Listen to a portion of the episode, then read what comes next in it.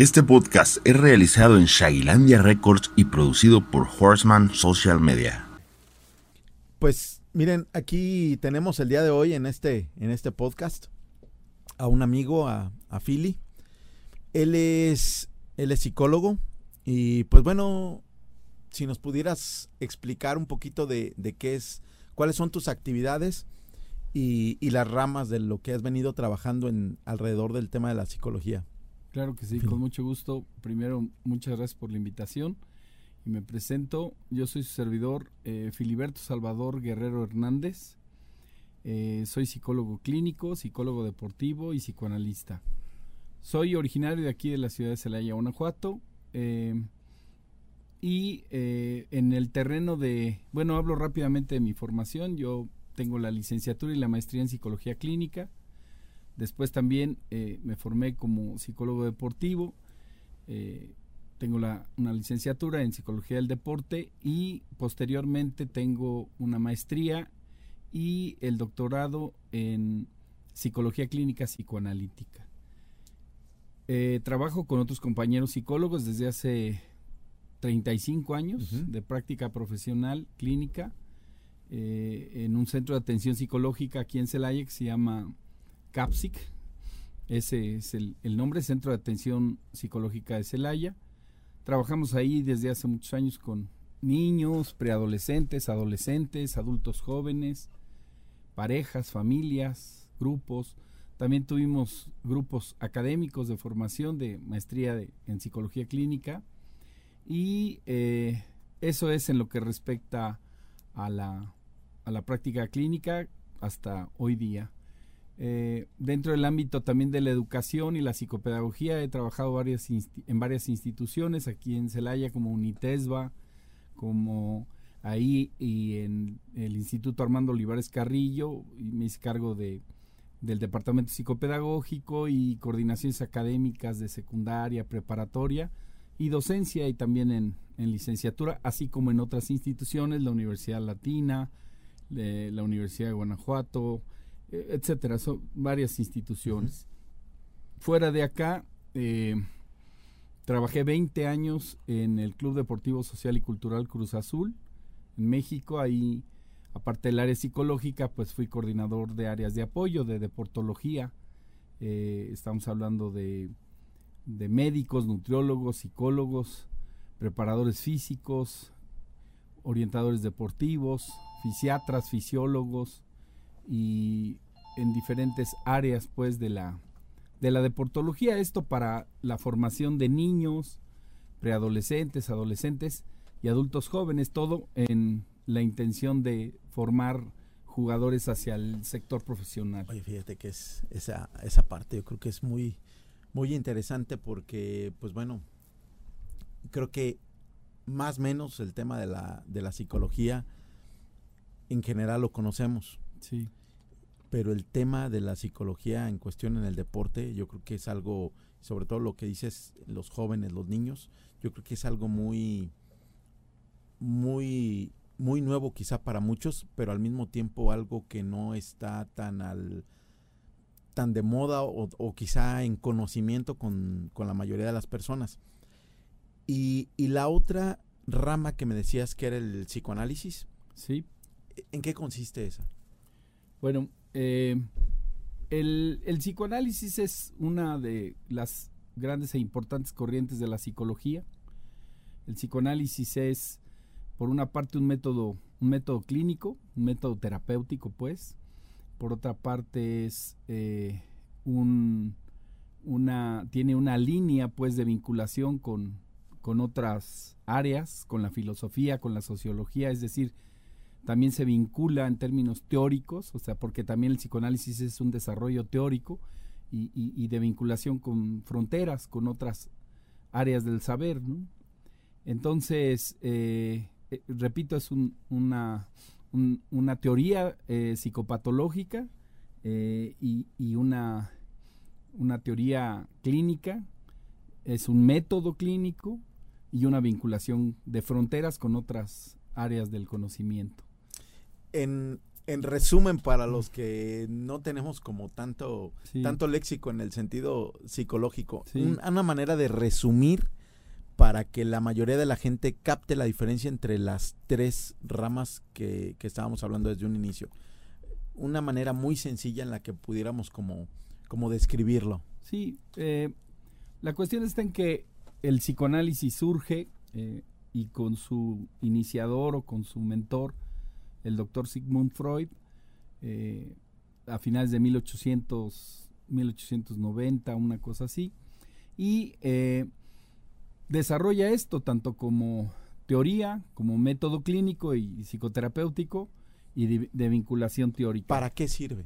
eh, para la atención de, de afecciones y dificultades en el ámbito clínico de las neurosis, ¿no? O sea, Un principalmente. ejemplo. Un ejemplo. Bueno, atiende todo tipo de problemáticas que parte de, de, de la neurosis eh, obsesiva, por ejemplo, la neurosis histérica, la neurosis fóbica, las depresiones, la maníaco-depresión, eh, fobias, como decía. Es decir, eh, atiende clínicamente Te voy, estas te voy a decir, te problemáticas. voy a decir por qué. ¿Por qué te insisto tanto? Fíjate que recién es- empecé a, a escribir algo en esta página. Sí, Me tocó mucha gente que me escribió en privado que pasaba por situaciones muy complicadas ajá, y que regularmente cada que posteo algo encuentro gente que tiene una situación y que a veces lo que subimos les ayuda. el verdadero objetivo de esta página es el ayudar a la gente. ¿De qué forma vamos a ayudar? Pues a manera de palabras, de consejos, de análisis, de Claro, charlas, de claro. pláticas, de compartir muchas cosas que nosotros creemos que nos ayudan para poder vivir, le llamamos nosotros al millón, o sea, vivir bien, vivir felices, claro, en, en una abundancia y no nada más me refiero al tema material, sino en todos los sentidos. Y me encontré y me topé con muchos mensajes de, de gente que yo no me daba una idea de qué tantas personas están padeciendo situaciones complicadas de depresión principalmente. Hay muchísimo, muchísima depresión, el estrés, por supuesto. y hay muchas personas también que tienen esa, esa parte que están dudando qué están haciendo de su vida y hacia dónde la quieren dirigir. Claro, Hay gente que, que tiene depresión o tiene frustración porque no sabe qué hacer de su vida. No sabe la razón por la cual está o quizá no sabe el primer paso que tiene que dar para comenzar a pues a voltear a apreciar, a ser feliz, a agradecer, etcétera. Y, y quisiera tú con tu experiencia que nos ayudaras un poquito a transmitir algo a esas personas para que pues el día de mañana que nos estén escuchando puedan encontrar un refugio en algo de este material para poder salir adelante de esa situación. Te, repito, nos hemos topado muchos mensajes, muchísimos mensajes de personas que, que están en un momento depresivo, personas que, que sienten que no valen, que sienten que, que han sido pues tratadas mal en esta vida o que han cometido quizás ciertos pasos que los llevan a estar en un estado de, de total depresión y Claro. que pues si te pudiera mostrar más tarde incluso a- hasta por ahí algunos algunos mensajes de gente que, que ha estado al borde de, de hasta el suicidio no por y supuesto. creo que este es un es la finalidad de estas charlas el poder decirle a, a la gente sabes qué espérate todos hemos pasado por situaciones complicadas y hay una manera en la que tú puedes ir saliendo paso a paso quizá el tiempo no no basta y para para darles la solución al 100%, pero creo que lo, algo de lo que sí podemos dejarle es, es esa, esa semillita y esa esperanza de que pueden mejorar sus condiciones. desde Este, el, el tema de la, de la de la psicología de, y del psicoanálisis tiene un punto donde podamos este resumirles, darles algo que les pueda ayudar a estas personas. Sí, eh, por supuesto tienen que tienen sus puntos de convergencia, ¿no? La, psicología, particularmente la psicología clínica, porque en la psicología, bueno, hay diferentes áreas, ¿no? Ahí está la, la psicología social, la psicología laboral, la psicología clínica y la psicología educativa, incluso la psicología del deporte y a propósito de lo que mencionabas hace rato, eh, joven, muy joven la psicología deportiva a nivel mundial, pero en, particular en, México pues más aún, ¿no? O sea, no tiene ni 50 años que se ha empezado a, desarrollar este asunto. Y eh, en específico en la psicología clínica, bueno, eh, para no entrar mucho en asuntos de historia por obviar tiempo, pero sí eh, en diferentes partes del, mundo empieza la, psicología principalmente estudiando la, la, este, la conducta, ¿no? Y haciendo experimentos, o sea, podemos hablar de una, de una historia de la psicología experimental. Y Te refieres a que, a que una parte es el estudio, ¿no? Sí. Y cómo lo, o sea, ¿cuál es el, uso o cuál es el problema, vamos a decirlo así, cuál es el problema que resuelve esas psicologías o ese, esos psicoanálisis? ¿Cuál es la solución que el problema que resuelve? Sí, eh, para empezar, eh, el tema eh, de lo clínico, o sea, es que la psicología y en sus diferentes áreas abordan diferentes problemáticas de diferentes ámbitos. En el, en el ámbito de lo clínico que resuelve las cosas de las que hablabas en los mensajes que han recibido, es específicamente el área clínica para atender eh, problemáticas eh, relacionadas con, con este tipo de afecciones. De entrada partimos de que todo ser humano tiene una estructura de personalidad. Eh, entonces, el desarrollo como teoría de la personalidad del psicoanálisis que, inaugura el doctor Freud pues eh, nos empieza a dar eh, una información acerca de lo que es esto. Todos los seres humanos tenemos estructuras de personalidad y podríamos hablar eh, como en grandes áreas en dos vertientes. Está la psicosis, está la neurosis. ¿Qué es la neurosis? La neurosis, también como estructuras de personalidad, son formas, por decirlo así, de protegerse la personalidad y utilizar mecanismos de defensa para que se sostenga esa personalidad. Hablando de las estructuras neuróticas, son estructuras que sirven para vincularse, para funcionar, ¿no? Funcionar socialmente, socioculturalmente, es decir, para decirlo coloquial y superficialmente, bueno, para respetar los, los semáforos en las esquinas, para respetar las leyes, para respetar esto, los, eh, los reglamentos, eh, en, en, las instituciones, en las universidades, en las empresas, en el gobierno, etcétera. O sea, respetar leyes y límites, ¿no? Hasta aquí llegan mis derechos, tengo límites y tengo que respetar los ajenos. Eso en general es tener estructuras neuróticas en donde puedo vincularme con los demás y puedo eh, tener respeto por, por el respeto de los demás, por el derecho de los demás. ¿Qué personas quien que tengan qué tipo de problemas tienen que acudir con, un psicólogo, con un psicoanalista? ¿Cuándo, yo sé que necesito de ese tipo de ayudas? Sí. Eh, ¿Cómo eh, idéntico? Perdón. ¿Cómo tú o sea, nosotros las personas quizá que no estamos tan familiarizadas, claro. o las personas que nos, que nos escuchan, que no están tan familiarizadas con esos temas. Sí. Aparte te digo un saludo para toda la gente que nos escucha de América Latina. Tenemos seguidores de Colombia, de, Honduras, de El Salvador, de Perú. ¿Qué, qué, ¿Qué es lo que, cuándo es cuando nosotros, como seres humanos, podemos decir y sentir, ¿sabes qué? Requiero de ir con un, a una clínica o requiero de ir con un psicólogo cuando tengamos qué tipo de problemas.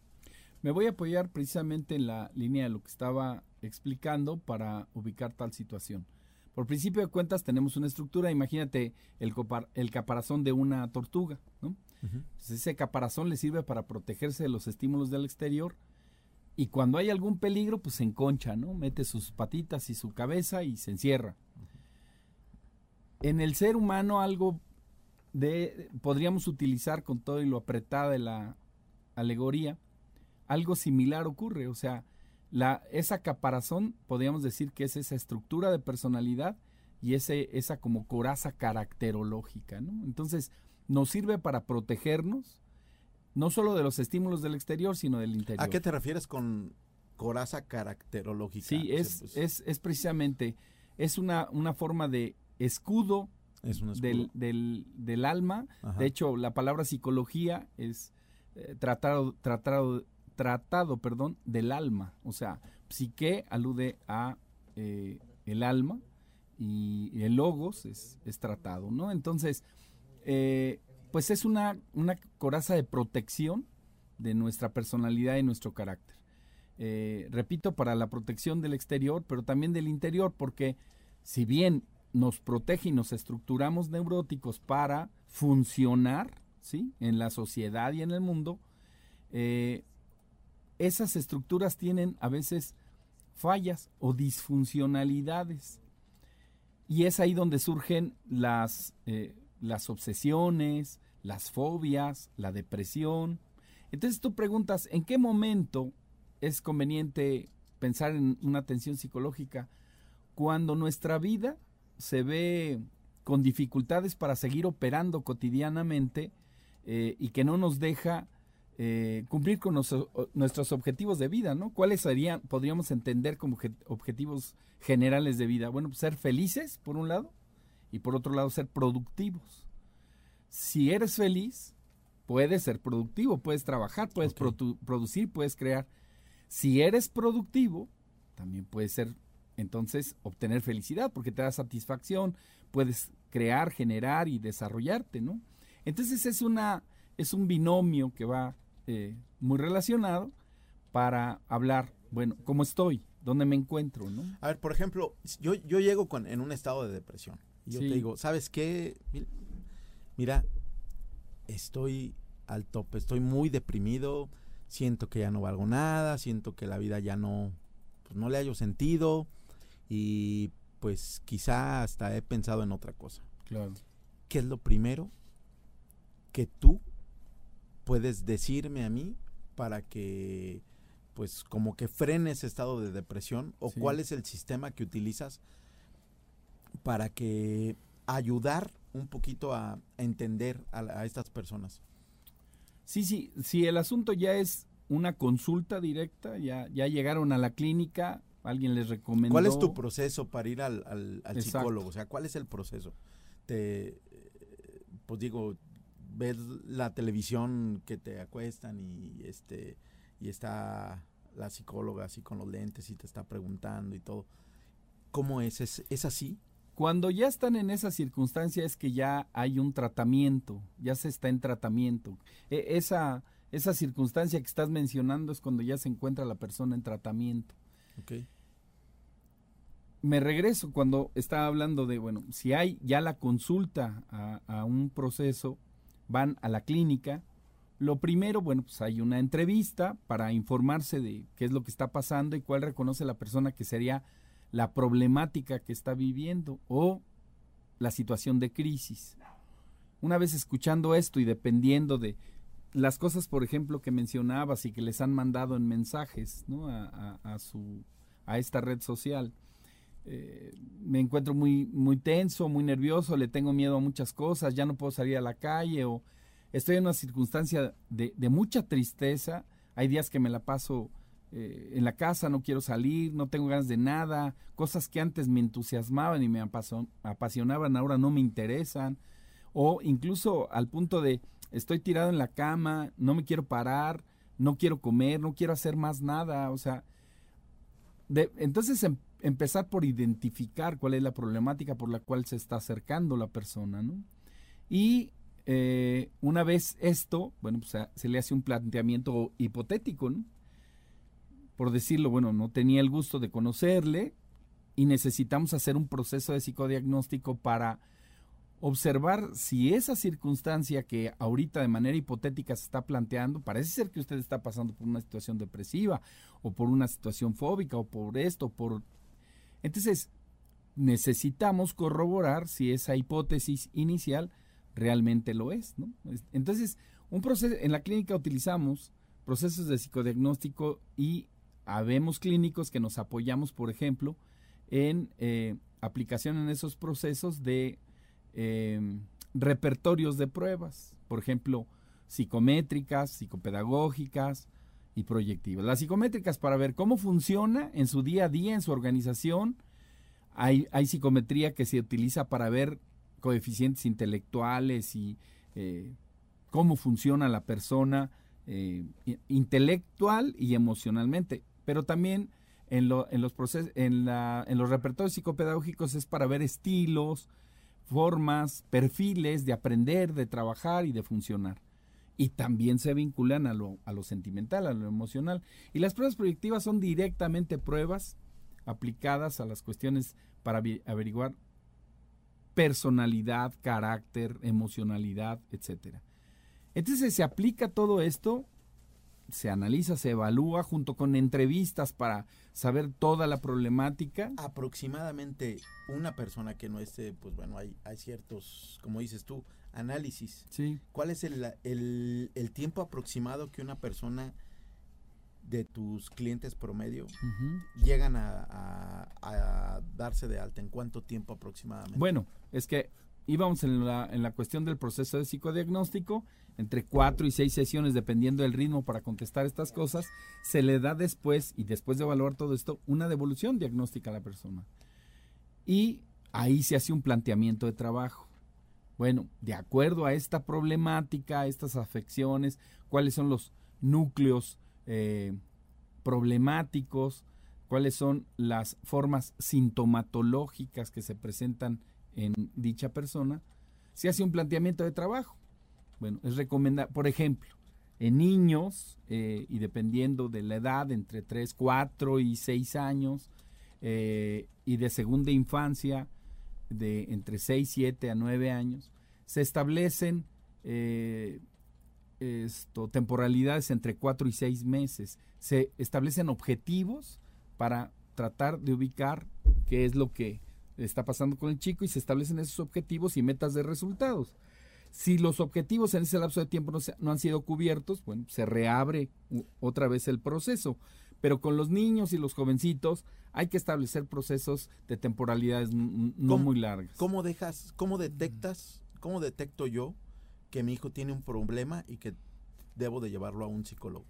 Eh, ¿Cómo, ¿Cómo me doy cuenta de esa parte? La primera situación es sobre su gusto y su actividad cotidiana relacionada con el disfrute de la vida, ¿no? O sea, los niños, los niños eh, son o deben eh, contar con una condición de alegría de la vida, estar juguetones, estar disfrutando todo, ¿no? El o sea, en las primeras etapas de la vida estamos sobre el principio del placer, ¿no? Como diría eh, el doctor Freud, o sea, a mí los alimentos me deben de gustar, me deben gustar los dulces, me gustan los juegos, me gusta pasarla bien, me gusta... fíjate que, perdón que te interrumpa ah, aquí en esta parte, pero fíjate que algo que es muy común ahorita. Tienes al niño y pues tienes que hacer algunas cosas y para que el niño se entretenga, pues lo más fácil es darle a la niñera. Exacto. Y eso le das a la niñera o le das o lo dejas que, juegue videojuegos o etcétera. ¿Hasta dónde tú como, como profesional, hasta dónde tú ves que sea normal o hasta dónde tú crees que sea conveniente el tema de los videojuegos, de los aparatos electrónicos en sentido de los niños? Ahí hay todo un tema profundo y crítico. De entrada sabemos que Hoy en día efectivamente se utiliza a los, eh, a los aparatos electrónicos y relacionados con el teléfono, con las tablets, con las pantallas, con las computadoras, hoy que incluso con el asunto de la pandemia han tenido que estar los niños muchas horas frente a monitor. Todo eso es un serio problema, muy fuerte. Afecta definitivamente afecta. Primero por los asuntos de la radiación, de lo que producen los aparatos. Y segundo, por el tema de, la, de que estos son elementos ya adictivos y, y que generan adicciones tan potentes como drogas de diferente índole, tan potentes como, como el tabaquismo, como, como la cocaína, como el alcohol. O sea, eh, las gentes nos generamos una situación de adicción y que si con los niños no se establecen criterios de rutinas y límites para su utilización, los niños se vuelven los primeros adictos. ¿no? Entonces, ¿y qué, cuáles son cuáles son las consecuencias de que un niño utilice en exceso los aparatos? Hoy en día se sabe claramente que las afecciones están primero a nivel visual, hay problemas neurológicos. Visual, pues te refieres a, sí, sí, que al ratito necesitan lentes, ¿no? Como por ejemplo, o, incluso hasta el extremo de por excesos, pérdida de visión. O sea, hay, hay seria afección para el, el, el disminuir la condición de la, de la vista perfecta, que es 2020 y que los niños la deben de tener. Esto va afectándonos en términos de esa capacidad y desde etapas tempranas. Afecta la vista de los niños. Afecta la vista. La segunda, ¿cuál sería? Afecta neurológicamente. Neurológicamente, ¿qué, qué, qué consecuencias existen neurológicamente? ¿Cómo notas? ¿Qué empieza a suceder? en la actitud, en... Para comprender más fácilmente esto tenemos que decir, en nuestro cerebro funciona con electricidad y tiene tanta electricidad que es capaz de prender un foco de 60 watts. Entonces, tenemos, nuestro cerebro funciona no solo con la nuez y sus circunvoluciones cerebrales, sino funciona con neuronas y que tienen vinculación eléctrica de una a otra. En las neuronas se acumula la información. Eh, hay este, una cantidad de millones extraordinaria de neuronas y después se forman redes neuronales donde se acumula la información de lo que, se, lo que aprende el niño diariamente en la escuela, lo que aprende en los juegos, y desde las cuestiones básicas como la psicomotricidad fina, el eh, escribir, dibujar, o la compleja les, llega a afectar a sus actividades motrices, pues, de que en, el cuestión de dibujar, en cuestión de... Les llega a afectar en términos de que empieza a haber eh, problemas con esa energía eléctrica. En casos extremos de chicos que han utilizado, y esto incluso en la red pueden ver ustedes ejemplos de cómo hay eh, afecciones en donde el niño eh, hay niños que, quedan en calidad así como de automatitas, ¿no? O sea, de repente ya no, no quieren hacer caso a nada, eh, tienen problemas para poner atención y escuchar y, que no quieren ya despegarse, ¿no? De, la, de, las pantallas y de los monitores. Eh, por supuesto que simplemente para no ir tan lejos, ya no quieren salir a jugar, ya no quieren salir al patio, quieren nada más estar pegados ante los videojuegos y etcétera. Y ahora más, repito, con que la escolarización se está llevando a cabo por vía de pantallas. ¿Cuánto, independientemente, pues bueno, la escolarización ahorita pues no podemos dejarlo Es inminente, claro. Así es. ¿Cuánto es el tiempo recomendado que tú aconsejas a, los padres, por ejemplo, decir, ¿sabes qué? Dales media hora, tolerancia una hora. ¿Hay, ¿Hay eso durante días, durante semanas? ¿Hay alguna recomendación que tú como especialista nos puedas dar? Sí, eh, para empezar, frente a monitores no es recomendable que los niños pasen más de dos horas continuas, por ejemplo. Tiene que haber recesos, así como están en las clases, ¿no? Se acaba una clase y tiene que salir a tomar agua, esto, lo otro, a las dos horas, eh, a su lonche, su almuerzo. Eh, tiene que haber espacios máximos de, y ya es mucho, de 50 minutos, ¿no? pero por otra parte, tiene que haber intermedios para estirarse, para mover el, cuerpo, para oxigenarse, salir un poco al patio, al jardín, algo así de la casa, y hacer esos este, intervalos. Y por otra parte, que no se queden, eh, perdón por la expresión, pero no se queden atascados en, en, en las pantallas y que puedan vincularse a dibujos, actividades plásticas, plastilina, este, actividades manuales, eh, vincularse con la pintura, con otras actividades que los hagan que se escapen de, eso, porque esto es un asunto, repito, altamente adictivo.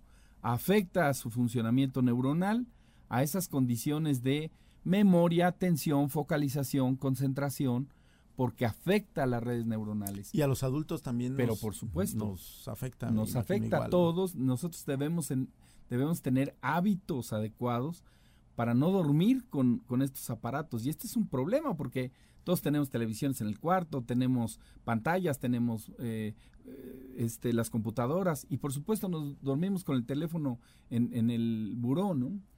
Tiene que haber una distancia y lo ideal es que a cierta hora a los niños sobre todo se les recojan los teléfonos y si se tienen que cargar afuera, en otra habitación, en otro espacio. Y tiene, lo ideal es inculcarle a los chicos que 15, 20 minutos lean, lean, eh, y así sean muy pequeñitos, que, que, lean cuentos fíjate, que o libros para niños, ¿no? A mí me gusta mucho leer, pero yo no me adapto a los ebooks. Yo con los ebooks, mm, de verdad, créeme que me canso. O sea, me, me distraigo muy fácilmente. Y con el libro como que lo, lo digiero, lo, lo disfruto más. Hay una, hay una diferencia ahorita hablando en este tema de los de las pantallas, también leer un libro en una pantalla te afecta? Sí, por supuesto, por sabemos la situación de la de la luz para empezar, ¿no? Por supuesto que es menos agresivo leer un libro virtual o, de informática que una que un texto de un libro tradicional, ¿no? ¿Por qué? Bueno, este la luz comparada con una película, con una con un videojuego, la luz y las variantes de movimiento que tienen las películas o los videojuegos, pues son más agresivas que un eh, libro virtual, ¿no? Porque ahí pues se está leyendo y, el cambio de tonalidad no es tan fuerte ni mucho menos.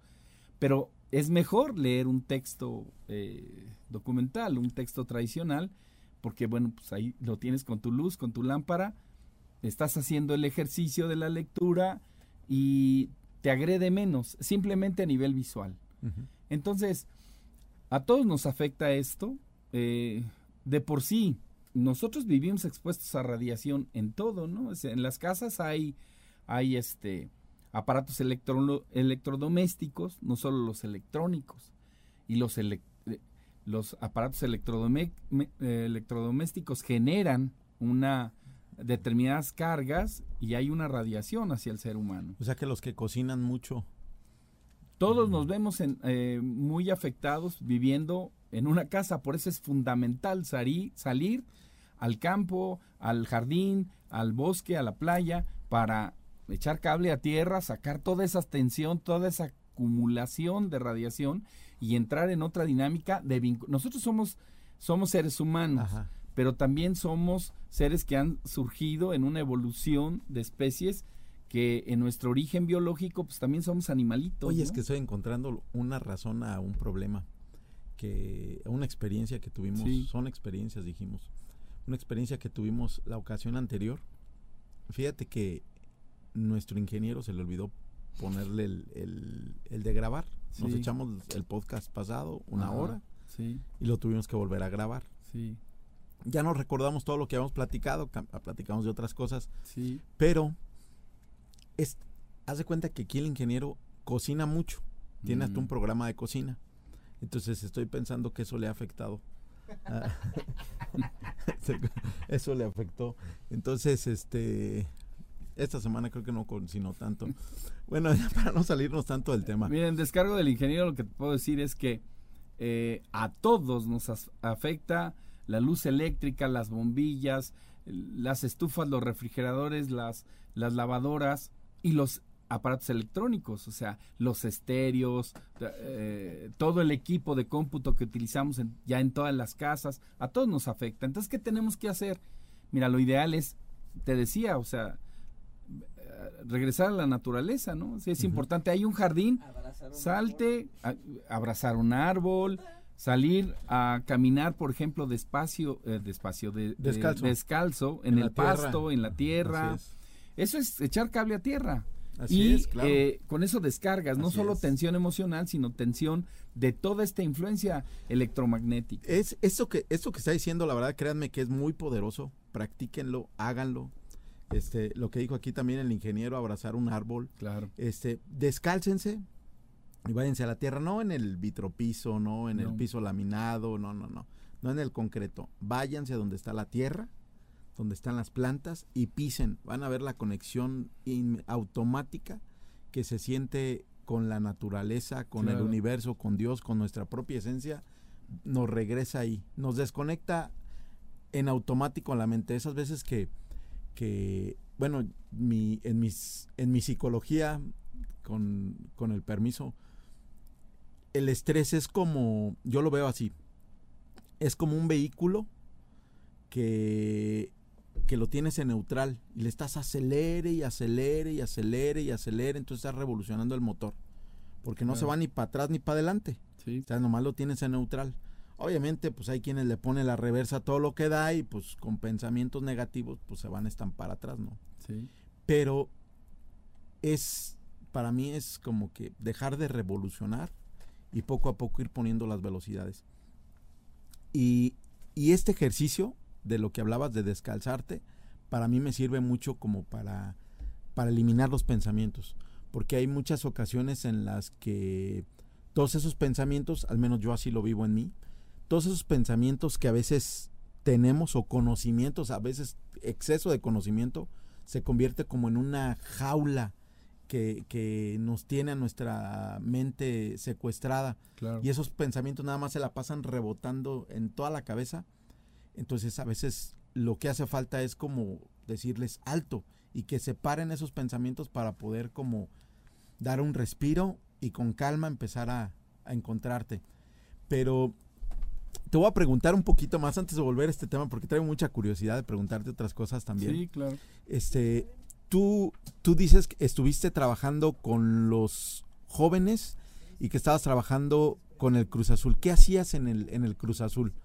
Por cierto, una pregunta. ¿Es verdad que, se va a acabar el tema de la pandemia porque el Cruz Azul ganó el campeonato? pues sí, es, está dentro de muchos mitos eh, lo que ha ocurrido con, con, Cruz Azul. Pero, este, no, yo creo que la, pandemia se acaba si, si adquirimos buenos hábitos integrales, empezando por lo que estábamos mencionando acerca de liberarse eléctricamente, liberarse del, estrés. Y tu alegoría de hace un momento fue muy útil, es como forzar los motores en extremo. El estrés es una condición natural de nuestro sistema nervioso para eh, saber y poder soportar cargas de tensión emocional. Eh, voy a poner esta alegoría, tenemos esta liga, ¿no? Entonces, si yo la estiro, aquí la estoy estresando, la estoy estirando. Ese es estrés. Estrés es un anglicismo que significa estiramiento, ¿no? Pero si yo jalo esta liga y la extiendo hasta acá, lo más seguro es que la rompa o algo le pase. Eso es distrés. Es una condición de extremo de tensión. Entonces, el estrés es, repito, es una condición también defensiva de nuestro sistema nervioso que sirve para soportar las cargas de miedos, de sustos, de tensión eh, laboral, de los problemas. ¿Y para qué sirve? Pues para que no nos colapsemos, para que no nos dé un infarto, para que no nos, no, nos dé alguna situación terrible. Es, es, para soportar. Y es parte incluso, eh, desde una perspectiva neurofisiológica, de los elementos defensivos que tiene nuestra, nuestra existencia y nuestra personalidad. Entonces, la pandemia se acaba si nosotros nos alimentamos adecuadamente, si, si, si tendemos más a una alimentación natural, si evitamos la chatarra, si evitamos los refrescos, si evitamos muchas cosas que nos hacen daño, o que tratamos de que nuestra alimentación sea más sana, eh, y menos tóxica en todos los terrenos. En la alimentación, en la, en la respiración, en la, en, la evitación de, la, de, cómo alimentamos y con qué nuestro cerebro. O sea, evitar programación, por ejemplo, de la televisión o de internet o de muchas cosas que también son tóxicas y que son chatarra. Todo eso hace que nuestros niveles de ansiedad, de angustia y de tensión disminuyan. Si dormimos adecuadamente, si nos hidratamos adecuadamente, si nos cuidamos en todos los sentidos, pues estamos más sanos. Y bajo esas condiciones evitamos que no solo el SARS-CoV-2, sino muchas otras afecciones y enfermedades. ¿Qué es eso? ¿Qué es qué? SARS-CoV-2. Pues es el, el, este, el virus del que se nos ha hablado y que está ah, actualmente afectando, ah, afectando a, eh, eh, con el basamento en, en, el coronavirus, pero la variable que hoy la variable. Este, hoy tiene. Sí, me, fui me, me, perdí, me fui del tema psicológico. Claro, claro. Entonces, la pandemia, por eso lo mencioné, se suspende si nuestros hábitos volvemos a nuestros orígenes y volver a nuestros orígenes implica también salir de nuestra casa a caminar, a respirar. Hay que decirles a los chicos que en sus espacios entre clase y clase salgan y respiren profundo, sostengan su, su respiración en, en, ritmos de 4x4, inhalo, sostengo y exhalo. Eh, cuatro o cinco veces eh, para que se despejen, para que no se carguen y para que puedan en esa situación de inhalación y, exhalación, en ese asunto de, de, tocar el pasto, de abrazar a los árboles, etcétera, pues parece cualquier cosa, pero no es altamente eh, importante, ¿no? Hablando un poquito del mindfulness que hoy es utilizado, ¿no? O sea, esos son los em, elementos básicos del mindfulness. O sea, utilizar la naturaleza y sus técnicas para sentirme tranquilo, para sentirme mejor. Eso hay que inculcárselos a los niños. Y esas son bases para adquirir la, salud integral. En otras palabras, es regresar a nuestros orígenes. Así es. Dejo este tema aquí en la mesa, se lo encargamos a Topollillo. Y este vamos a abordar un poquito el tema de tu experiencia en el ámbito deportivo. Sí. Platícanos qué, qué hacías que, en esos en esos años que, que, estuviste trabajando con el Cruz Azul. ¿Qué hacías? ¿Cuál era tu actividad? ¿Qué, Mira, como les decía yo... ¿Cómo comenzaste? 20 años estuve trabajando para Cruz Azul México. Se me, me, invitó, me invitaron para realizar un, proyecto que se llamó Una nueva generación de futbolistas mexicanos se hizo una convocatoria de 3.000 eh, chicos y se les aplicó todo un proceso de pruebas médicas, psicológicas, físicas, técnicas, eh, tácticas, etcétera. Era un, e, era un proyecto y un programa piloto. Y eh, ¿En qué año fue más o menos? Eso fue en el 80 y finales del 86, más bien en el 87. Ah, tenía tres años. Ya no alcanzaba. Muy bien. Entonces, se aplicó esto y de esos 3.000 gentes eh, quedaron, se redujo el, universo a 300 muchachos, de esos 300 se hicieron pruebas más especializadas y ahí se fue haciendo la reducción hasta quedar con 60 chicos. Con eso se trabajó un lapso de unos meses hasta afinar con un grupo de eh, este, 30 muchachos. 33 muchachos para ser exactos. De esos, eh, de esos chicos y de esa eh, se desarrollaba ya el proyecto de la nueva generación a cinco años. El objetivo que nos dio la directiva es con que produzcan un solo jugador para el sector profesional, esto se justifica. ¿y, de qué edades comenzaban? Se empezó con chicos de 16 años. Este, entonces, eh, efectivamente hubo chicos que llegaron a nivel tercera, segunda división y uno sí llegó a primera división. Entonces, eh, fue? Su nombre es Marco Garcés Ramírez. Él actualmente es director deportivo del de, Club Pachuca. ¿y debutó con Cruz Azul? Debutó con Cruz Azul y fue campeón con Cruz Azul, con Chivas, con este Pachuca, en los equipos en los que estuvo fue campeón e incluso fue seleccionado nacional. Es un buen amigo Marquito Garcés. Y, eh, y hoy es un, ya después él se fue a formarse a, Inglaterra, desarrolló eh, posgrados, etcétera, y es un extraordinario, además de persona, es un, es un extraordinario ahora directivo. Eh, entonces, eh, bueno, después de eso y, viendo la promoción de jugadores, se instauró ese proyecto a todo Fuerzas Básicas. Y en el Inter de los subsiguientes cinco o seis años surgieron las generaciones de, de jugadores que puedo mencionar. No, había no había eso de fuerzas básicas en por ese entonces todavía o fueron ustedes pioneros o todo ese no ya existían las fuerzas básicas en Pumas en, en Chivas en, en, una gran cantidad de, equipos. Pero este este este proyecto piloto se estaba inaugurando de esa manera en términos de la participación de áreas de apoyo de las ciencias aplicadas al deporte entonces, eso sí fue algo novedoso en ese momento. Y bueno, te decía que en la extensión de ese proyecto, al año o dos años, la directiva dijo que se apliquen todas las fuerzas básicas. Y de ahí surgieron las generaciones de gente como Óscar el Conejo Pérez, los, eh, los gemelos Johan y Omar Rodríguez, Francisco Palencia. ¿Ellos pasaron por, por este proceso? No, en la generación de Marco Garcés se hizo el proceso original, pero ya las otras personas que te estoy mencionando estaban en fuerzas básicas y ya después eh, se iba avanzando hasta en ese tiempo había todavía reserva profesional, etcétera. Y entonces a ello, a ellos ya les tocó pues que se aplicaran los programas de deportología en su formación. ¿Y te tocó trabajar con ellos? Por supuesto. Eh, son buenos amigos actualmente. Y también hubo programas de formación para directores técnicos. Se desarrolló un seminario que duró más de 13 años, en donde todas las áreas eh, exponíamos y hacíamos seguimiento de equipo por equipo y jugador por jugador para los protocolos de trabajo que se hacían con los, los chicos, se analizaba, repito, individuo por individuo y luego grupo por grupo, para ver cómo se encontraban.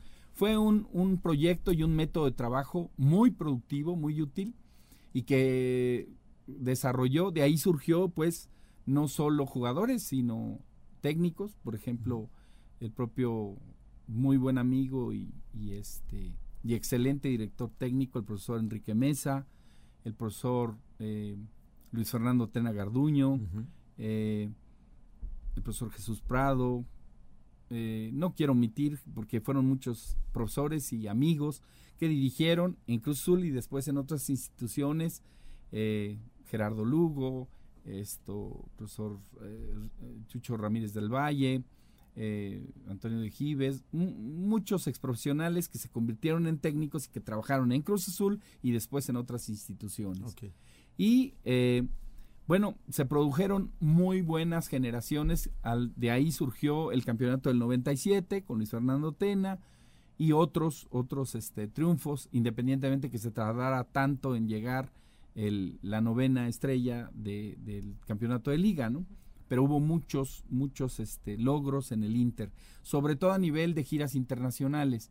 Se empezó a, participar en, en giras en Norteamérica, en Estados Unidos, en Canadá, y luego en Sudamérica, en Chile, en, Argentina, en Uruguay, eh, en Venezuela eh, y en Europa, en, los países nórdicos, eh, Suecia, Noruega y Dinamarca, en Francia, en Italia, en Inglaterra, en, los, en las Islas Británicas, torneos muy importantes en donde participaban generaciones eh, de diferentes categorías, 16, 18, sub 23, sub 20, y de ahí surgieron muchos jugadores muy importantes, no solo para Cruz Azul, sino hasta para la selección mexicana.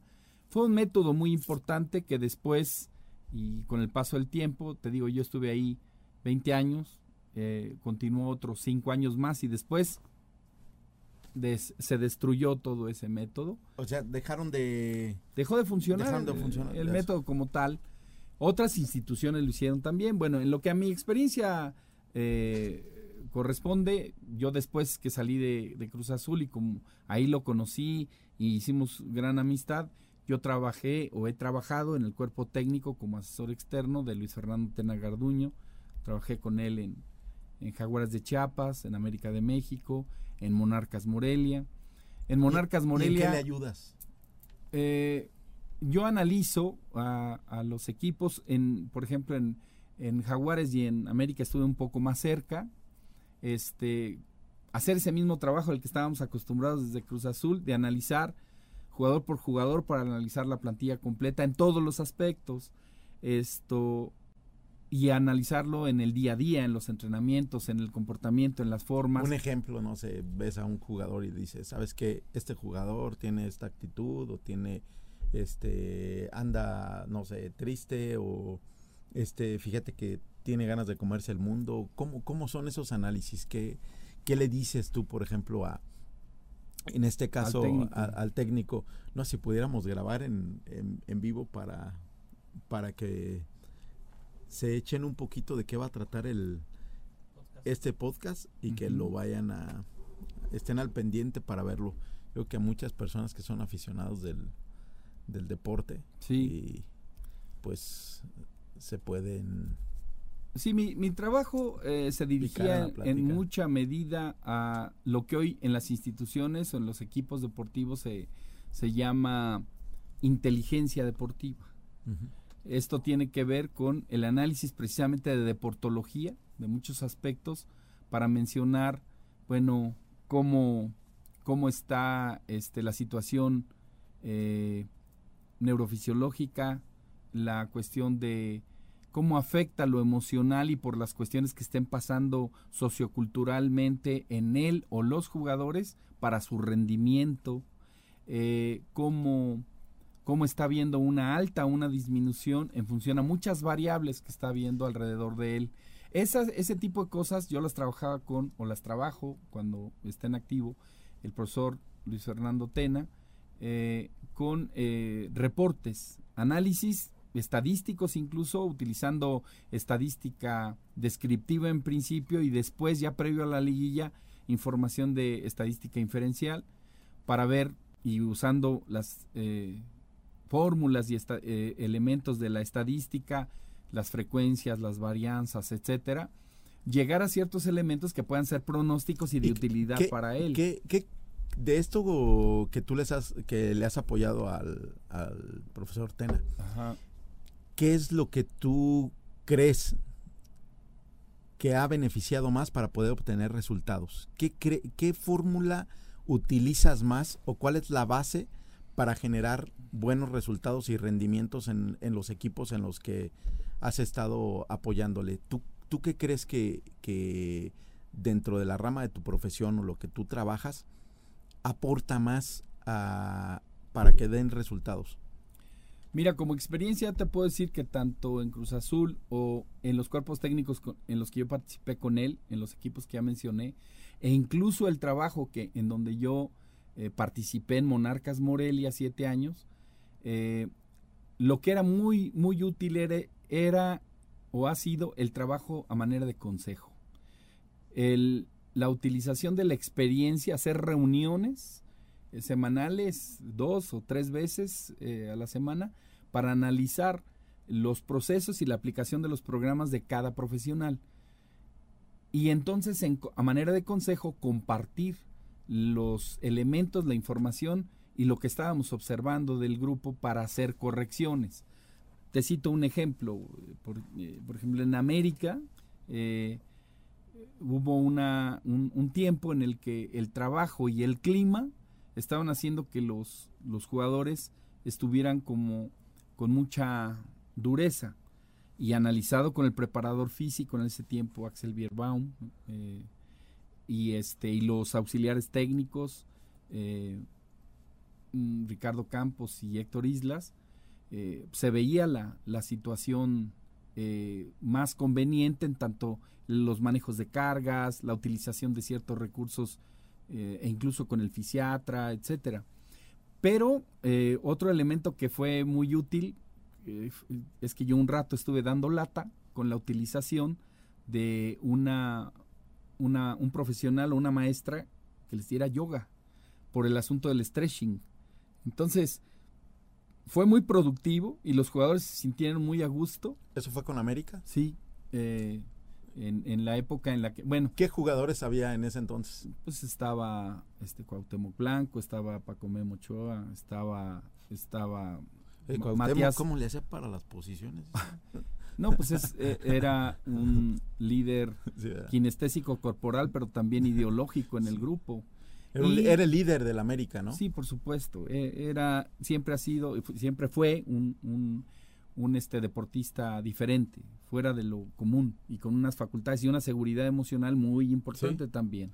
Y este, lo que, lo que fue, bueno, pues para más Inri, ¿no? Este, esa temporada se llegó a la final eh, contra Pachuca y este, con un golazo en, en la final contra Pachuca de Cuauhtémoc Blanco precisamente se dio la vuelta y al final, bueno, este, Oye, ¿a ti te curiosamente nada más para terminar la anécdota, eh, se enfrentaron el profesor Enrique Mesa, gran amigo, y el profesor Luis Hernando Tena.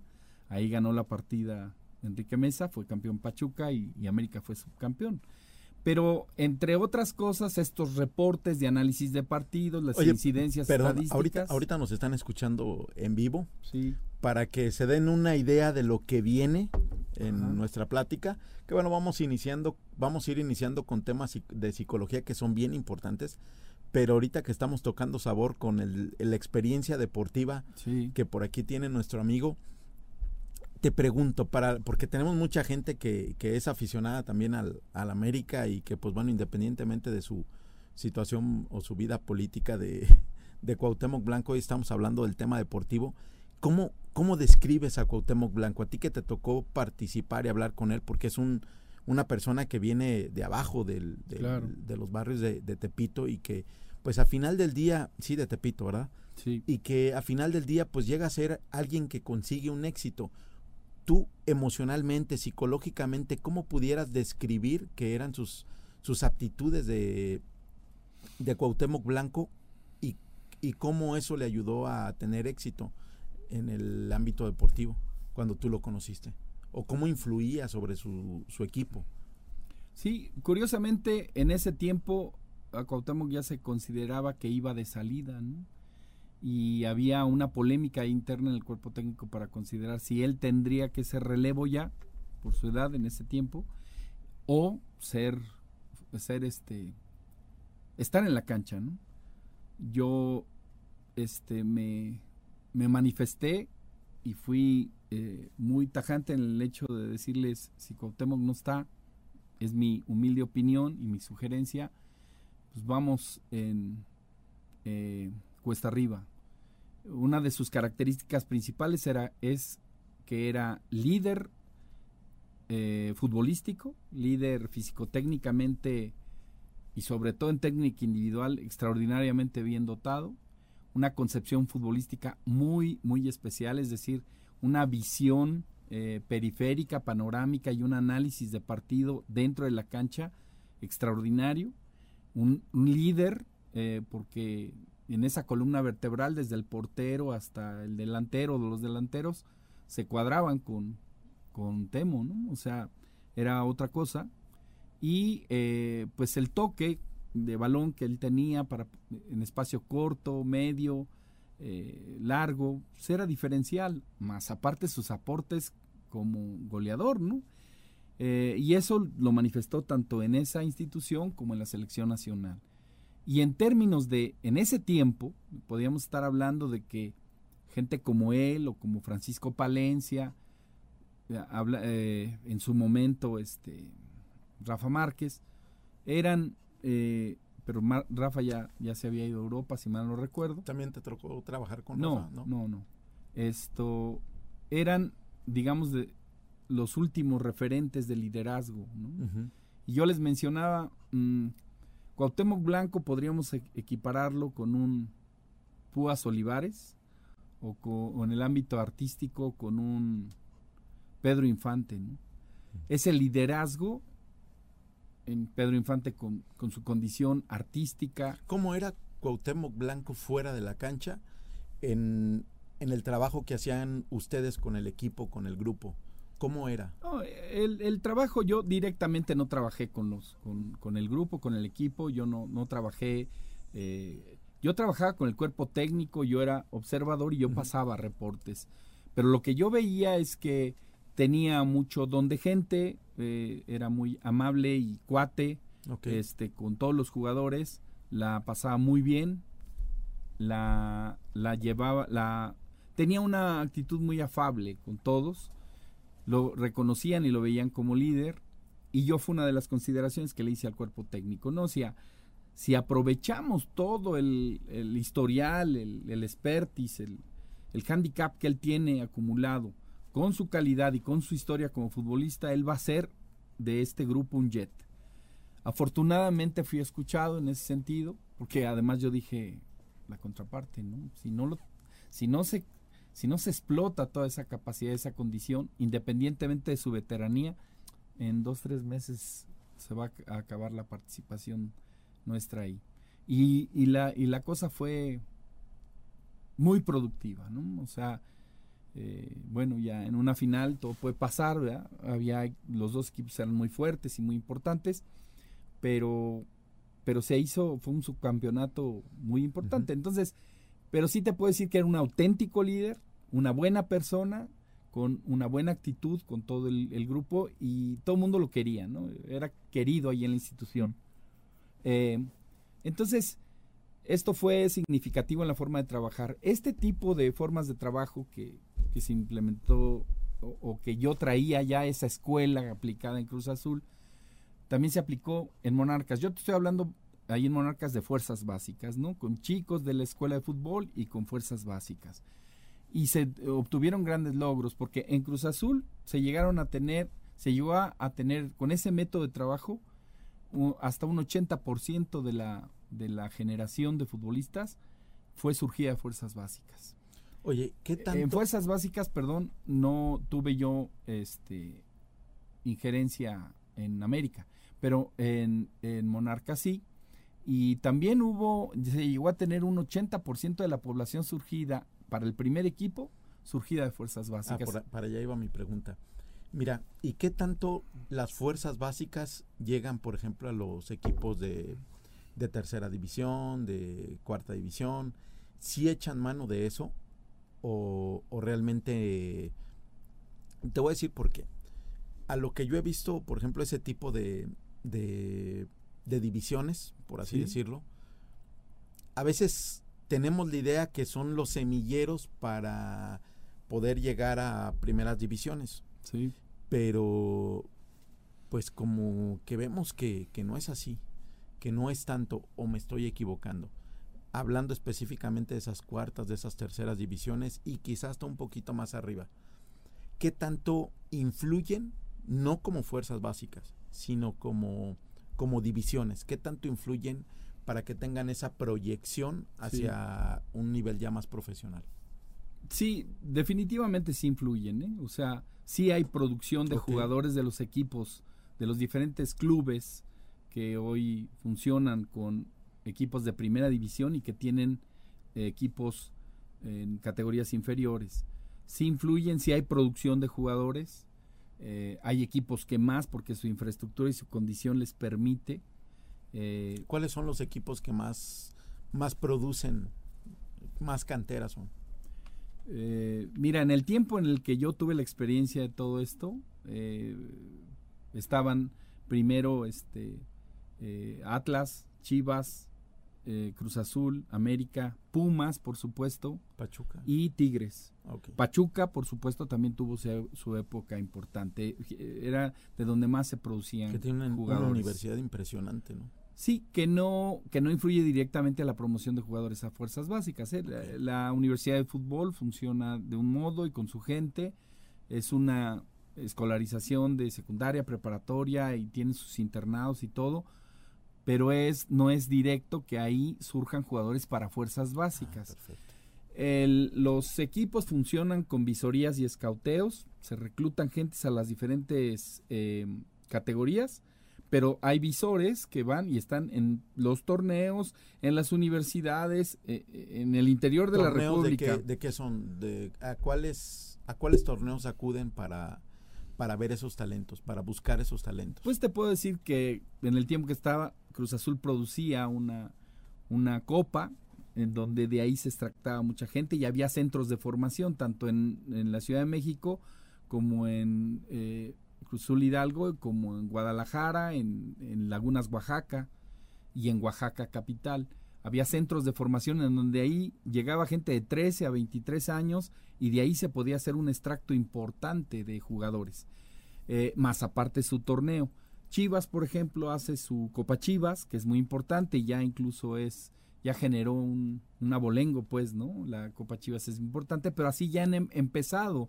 Eh, Monterrey, eh, Nuevo León, este, la Universidad, los Tigres, eh, hay otras, Pachuca, en su tiempo Monarcas, así como hizo Pachuca una Copa Tuzos, algo así, la Copa Monarca. Entonces las diferentes instituciones hacen sus torneos y de ahí llegan equipos y de ahí están visoreando para sacar chicos e integrarlos a sus eh, este quinta división, cuarta división, eh, y ahí quien tenga pues a una tercera, ah, bueno, sub 20, sub, eh, sub 17, sub 20, y luego ya a sus terceras, segundas, primera, las instituciones que los tengan, ¿verdad?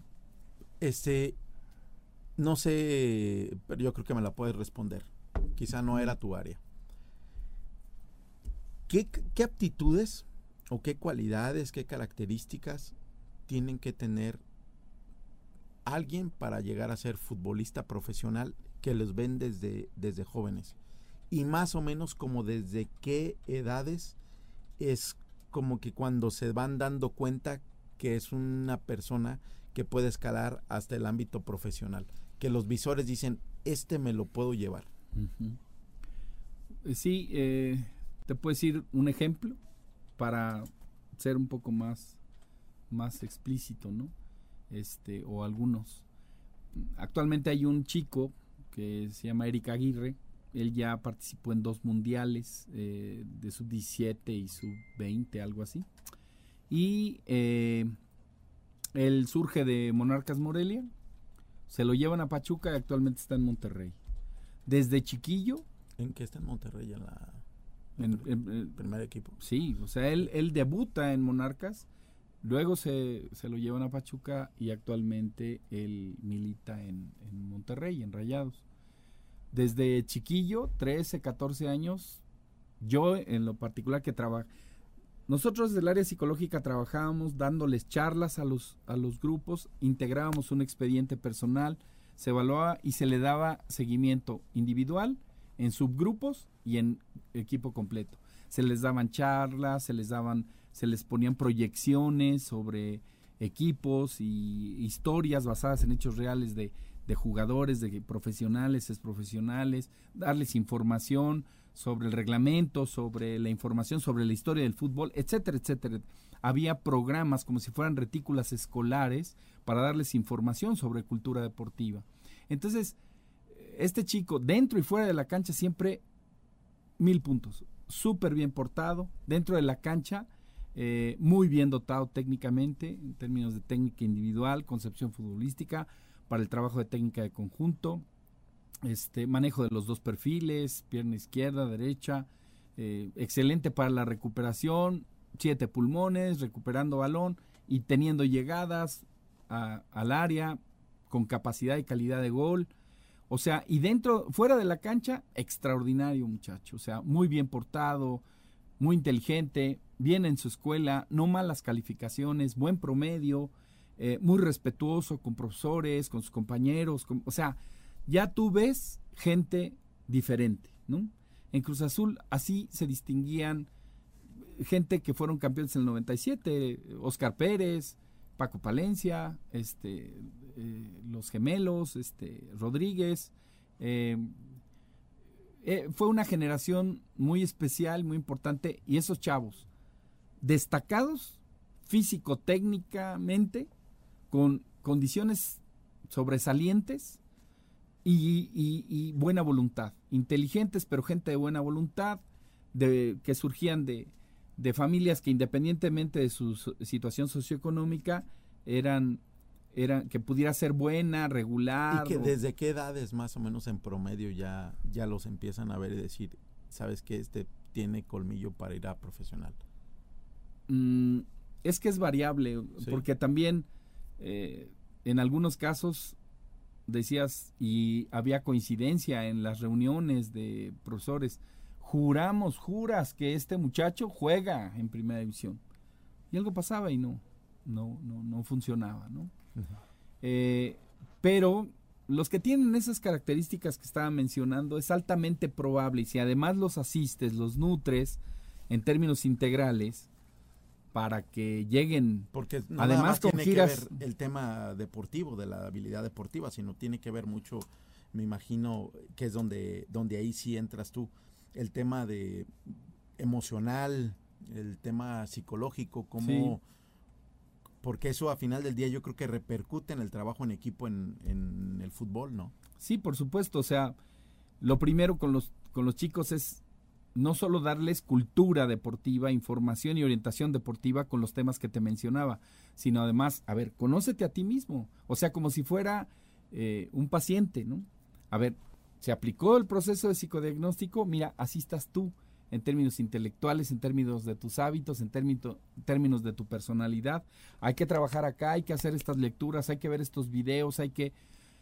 Desde hace rato eh, traigo el run run de que tengo que comentar un video que ustedes encuentran en YouTube eh, sobre la vida de Robert Enke, un portero alemán que se suicidó, se aventó a las vías del tren.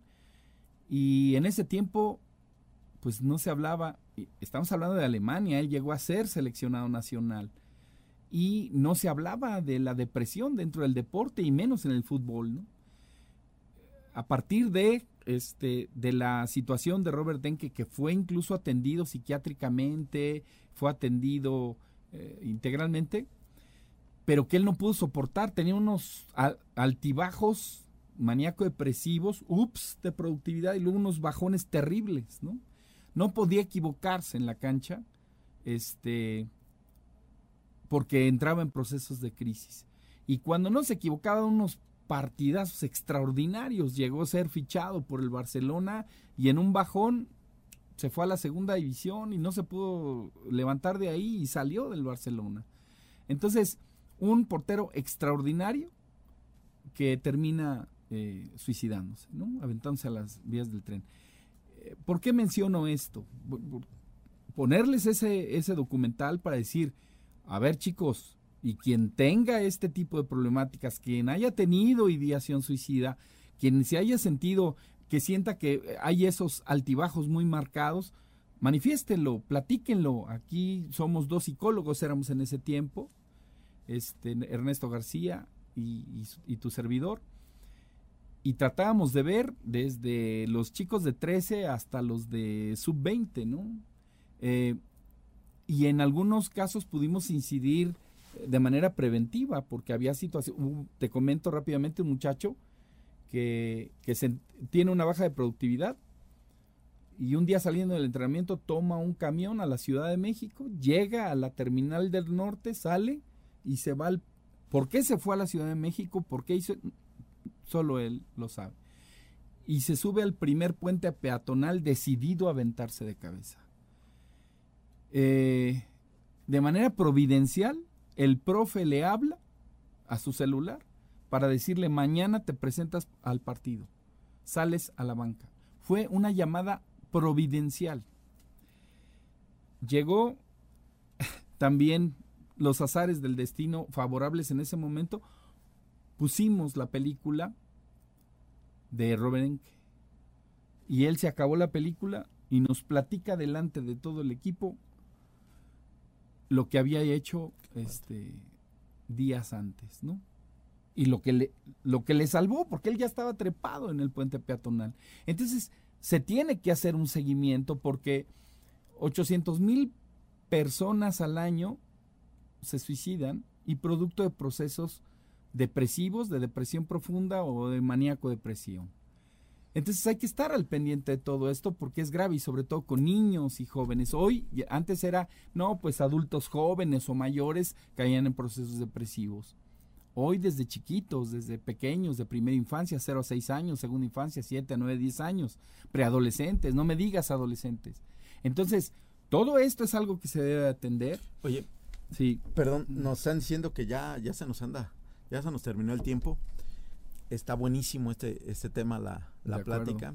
Este, pero algo que pudieras tú resumir y decirle a la gente, ya sea desde a los jóvenes, a las personas este, más mayores. Ya platicamos que algunos nos han estado escribiendo con temas este, depresivos. Claro.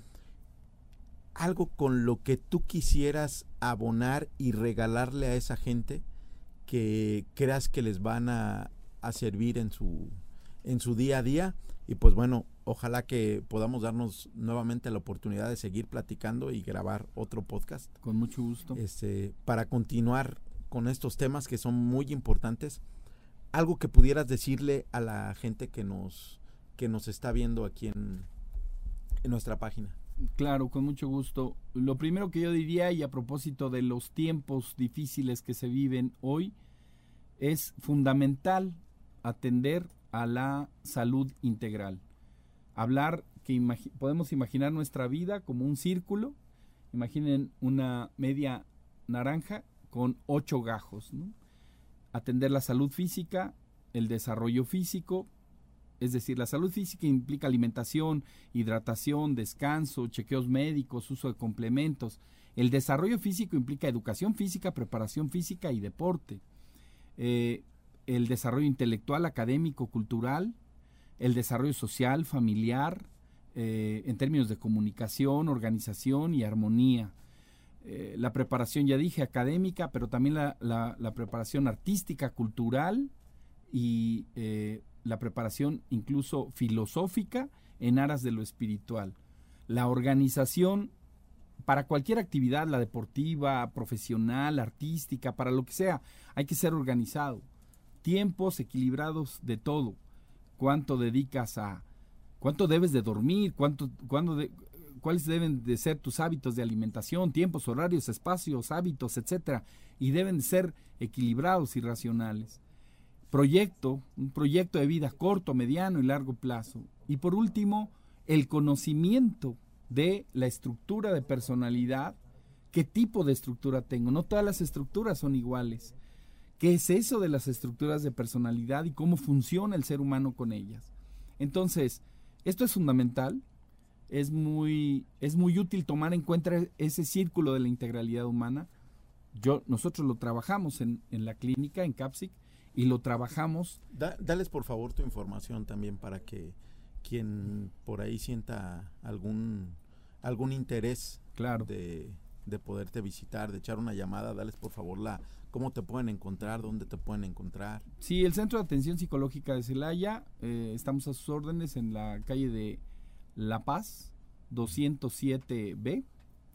Eh, eh, el teléfono de, ahí la clínica es 61 20264.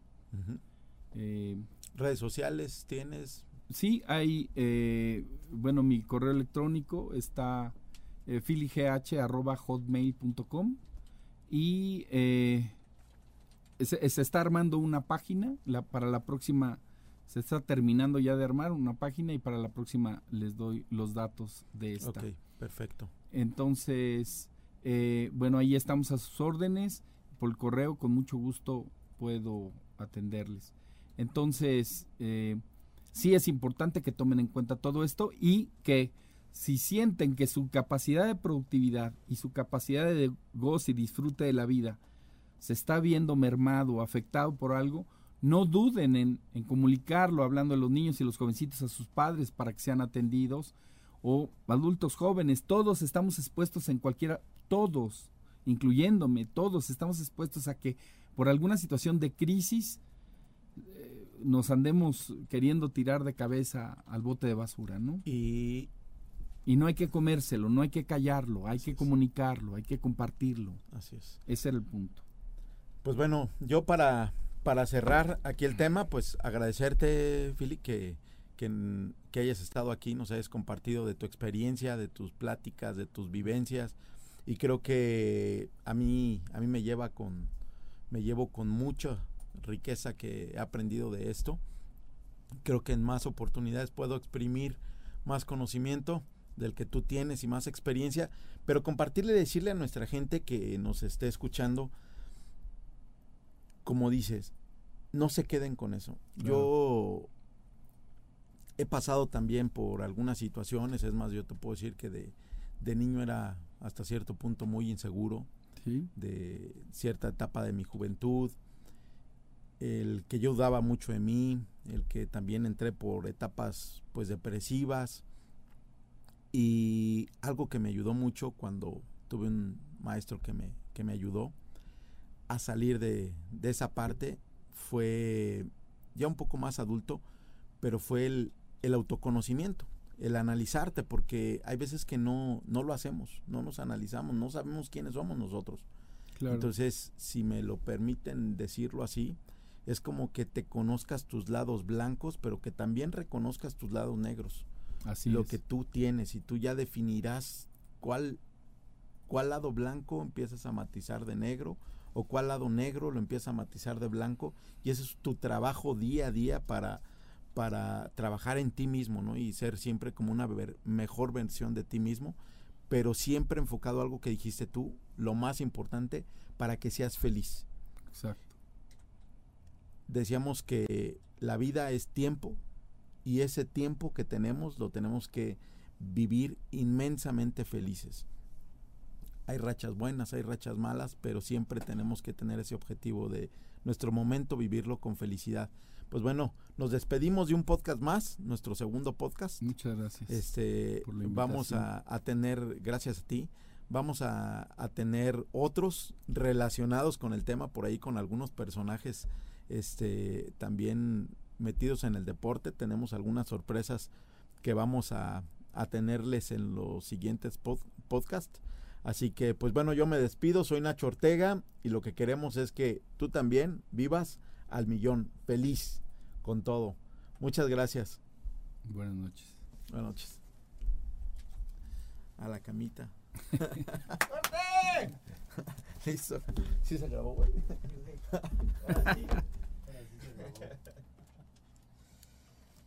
Pues espero que haya salido bien y que haya sido de utilidad. Híjole, ¿qué crees? No, no se, no se grabó. No, más bien no va a ser de utilidad.